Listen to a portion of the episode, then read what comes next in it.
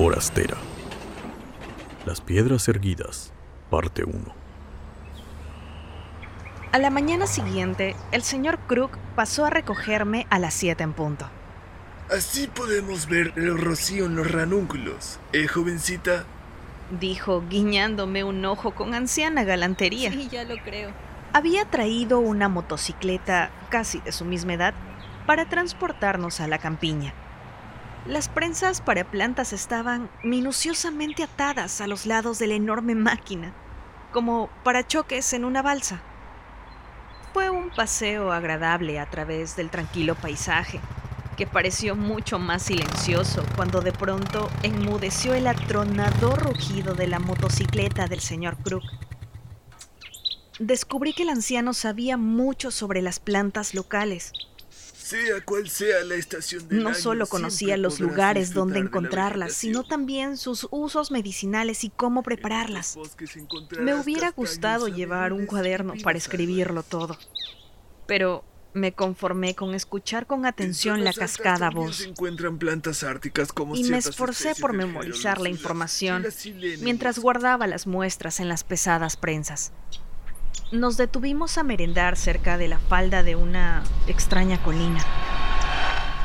A pesar de ser verde como sus vecinas, con los mismos salientes rocosos y riscos, tenía algo diferente. Un sendero muy marcado que subía por uno de los lados y desaparecía de forma abrupta tras un peñasco de granito. ¿Qué hay ahí? Arriba. Pregunté al mismo tiempo que señalaba el sitio con el bocadillo de jamón. Parece un lugar muy escarpado para una merienda. Ah, es Cagnadum, jovencita. Pensaba enseñársela después del almuerzo. ¿En serio? ¿Tiene algo especial? Oh, sí, ya lo verá. Respondió, pero se negó a decir nada más. Tenía ciertas dudas con respecto a la capacidad del anciano para subir el empinado sendero, pero se disiparon cuando me vi jadeando detrás de él. Por fin, el señor Crook extendió una mano huesuda y me ayudó a llegar a la cima. Ahí está. Señaló con la mano abierta en un gesto casi de pertenencia. Es un monolito. Un, un monolito en miniatura. Debido a la guerra, habían pasado varios años desde la última vez que había visitado Salisbury. Pero Frank y yo habíamos ido a Stonehenge al poco tiempo de casarnos. Al igual que los demás turistas que paseaban anonadados entre las gigantescas rocas erguidas, nos habíamos quedado boquiabiertos ante la piedra del altar, donde los antiguos sacerdotes druidas realizaban sus espantosos sacrificios humanos. Anunció la estentórea voz de la guía que acompañaba a un grupo de turistas italianos, quienes procedieron cumplidamente a tomar fotografías del bloque de piedra de aspecto bastante corriente. La misma pasión por la exactitud que hacía que Frank colocara sus corbatas de tal modo que las puntas quedaran perfectamente alineadas nos había obligado a recorrer la circunferencia del círculo para medir la distancia entre los orificios Z y los Y. No. y para espera. contar los dinteles No del círculo de Sarsen, pero el anillo más externo formado por las monstruosas No. piedras. Creo que mejor lo mediré. La circunferencia es bastante grande. Tres horas más tarde, sabíamos cuántos orificios Y y Z habían. 59. 59 si les interesa saber. A mí no. Pero no teníamos ninguna Pero pista acerca del propósito de la estructura. Es todo un misterio. Hay muchas teorías. pero Como tampoco la probar tenían los cientos de arqueólogos profesionales y aficionados que habían abarrotado el lugar durante los últimos 500 años. Por supuesto, no faltaban opiniones. La vida con los académicos me había enseñado que en lo que se refiere al progreso profesional, una opinión bien expresada valía más, por lo general, que un hecho mal manifestado. Un templo, un cementerio, un observatorio astronómico, un campo de ejecuciones. De ahí el incorrecto nombre de Piedra de la Matanza para la mole que se encuentra en uno de los laterales, semi hundida en su propia fosa. Un mercado al aire libre, A mí me gustaba esta última posibilidad. Podía ver a las amas de casa, megalíticas, paseando por las aberturas con canastas bajo el brazo, observando con ojo crítico el brillo de la última serie de jarras de arcilla y escuchando con escepticismo los anuncios de los pasteleros prehistóricos y vendedores de palas de hueso de ciervo y cuentas de ámbar. Lo único que parecía no sustentar esta hipótesis era la presencia de cuerpos debajo de la piedra del altar y de restos incinerados en los orificios Z. A menos que se tratara de desafortunados restos de comerciantes acusados de estafar en el peso a sus clientes, no me parecía muy higiénico enterrar gente en el mercado. No había indicios de cementerio en el monolito en miniatura de la cima de la colina. Utilizo la palabra miniatura para indicar que el círculo de piedras enhiestas era más pequeño que Stonehenge. Las piedras en sí eran gigantescas en proporción a mi estatura. Estos círculos de piedras se encuentran en toda Gran Bretaña y Europa, algunos mejor conservados que otros, o con leves diferencias de orientación y forma, pero todos con un propósito y origen desconocidos.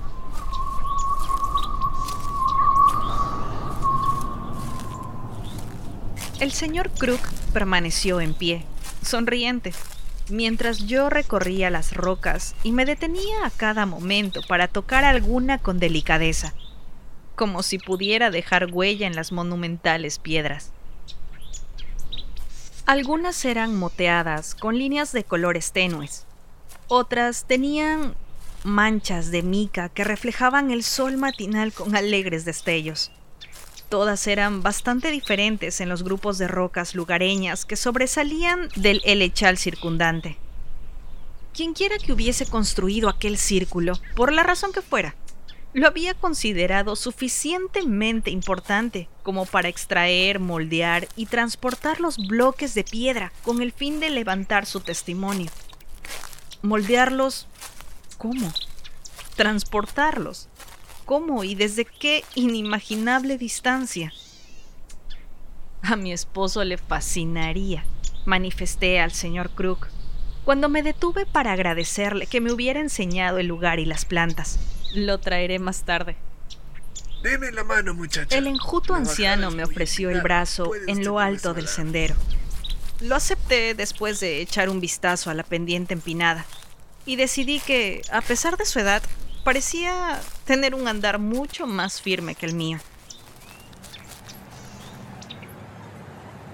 Aquella tarde tomé el camino al pueblo para ir a buscar a Frank a la vicaría. Al pasar por las diseminadas cabañas, inhalé feliz el típico y fuerte aire escocés, mezcla de hierba, salvia y retama, condimentado aquí y allá con el humo de chimeneas y el aroma de arenque frito. El pueblo estaba ubicado en un pequeño declive, al pie de uno de los elevados riscos que se yerguen en los páramos escoceses. Las cabañas junto al camino eran muy bonitas. El florecimiento de la prosperidad de posguerra había alcanzado para una nueva mano de pintura. Incluso la rectoría, que debía tener por lo menos 100 años, lucía un vivo amarillo brillante en los marcos de las ventanas, ya algo desvencijadas.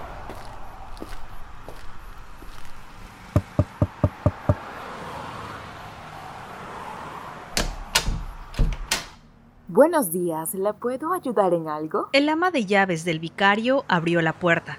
Era una mujer alta y delgada, con un collar de tres vueltas de perlas falsas alrededor del cuello. Oh, claro, pase adelante. Al saber quién era, me dio la bienvenida y me escoltó por el pasillo largo, angosto y oscuro, decorado con grabados de color sepia de individuos que debieron ser personajes famosos en su época o parientes muy queridos del vicario actual. Aunque también podía tratarse de la familia real, puesto que no se distinguía mucho en la penumbra. En cambio, el estudio del vicario estaba inundado de luz, proveniente de los enormes ventanales que cubrían una pared desde el techo hasta el suelo.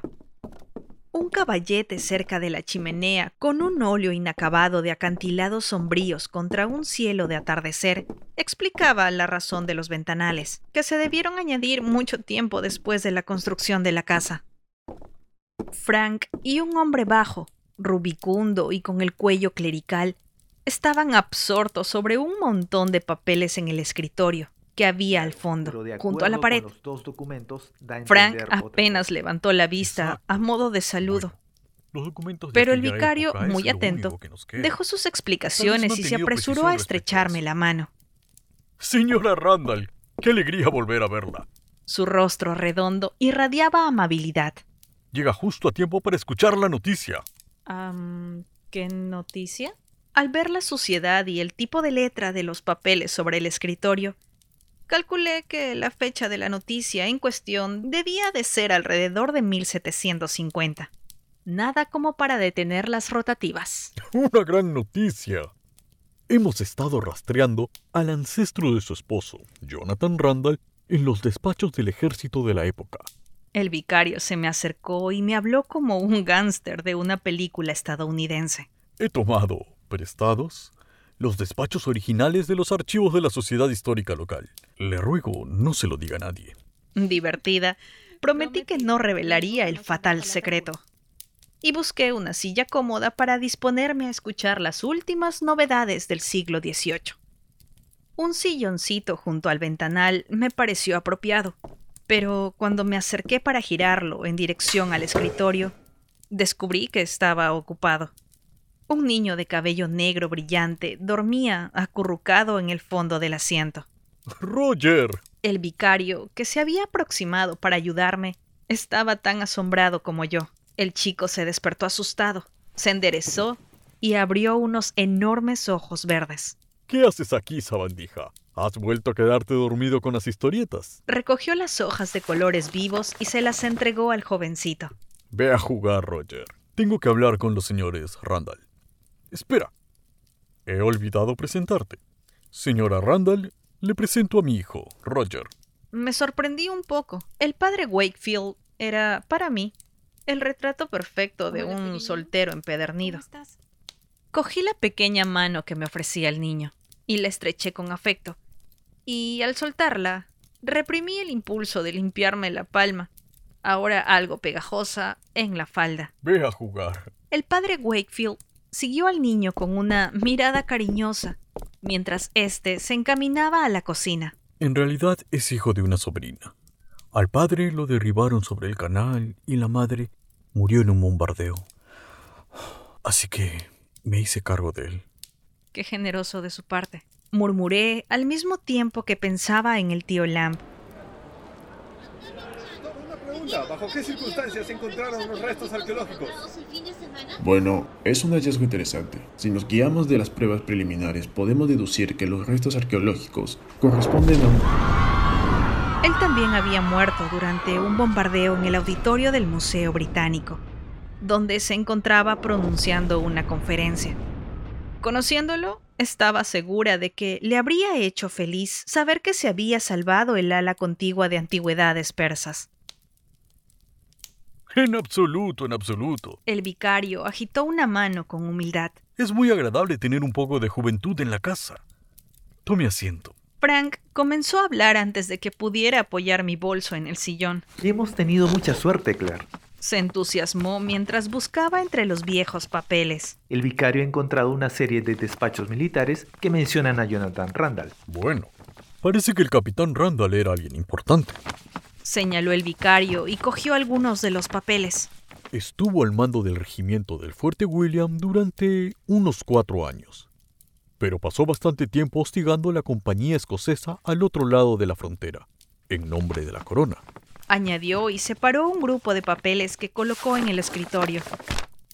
Este montón son informes de quejas contra el capitán realizadas por distintas familias y terratenientes, que van desde interferencia con los sirvientes por parte de los soldados del regimiento hasta robos de caballos, sin mencionar unos cuantos insultos no especificados. Aquello me divirtió. ¿Así que tienes el proverbial ladrón de caballos en tu árbol genealógico, Frank? Se encogió de hombros, inmutable. Era lo que era, y no puedo hacer nada al respecto. Solo quiero investigarlo. Las quejas no son nada extrañas si tenemos en cuenta la época. Los ingleses en general, y el ejército en particular, eran muy poco populares en Escocia. No, Lo curioso es que no se hiciera nada con respecto a las quejas, ni siquiera en el caso de las más serias. El vicario, incapaz de quedarse callado, terció. Es verdad. En aquel entonces los oficiales no estaban sujetos a las normas modernas. Podrían hacer lo que quisieran en asuntos menores. Sin embargo, resulta extraño. No se trata que las denuncias se investigaran y se desestimaran, sino que además jamás volvían a mencionarse. ¿Sabe lo que creo, Randall? Su antepasado debía tener un protector. Alguien que podría protegerlo de la censura de sus superiores. Frank se rascó la cabeza mientras miraba los despachos con ojos entornados.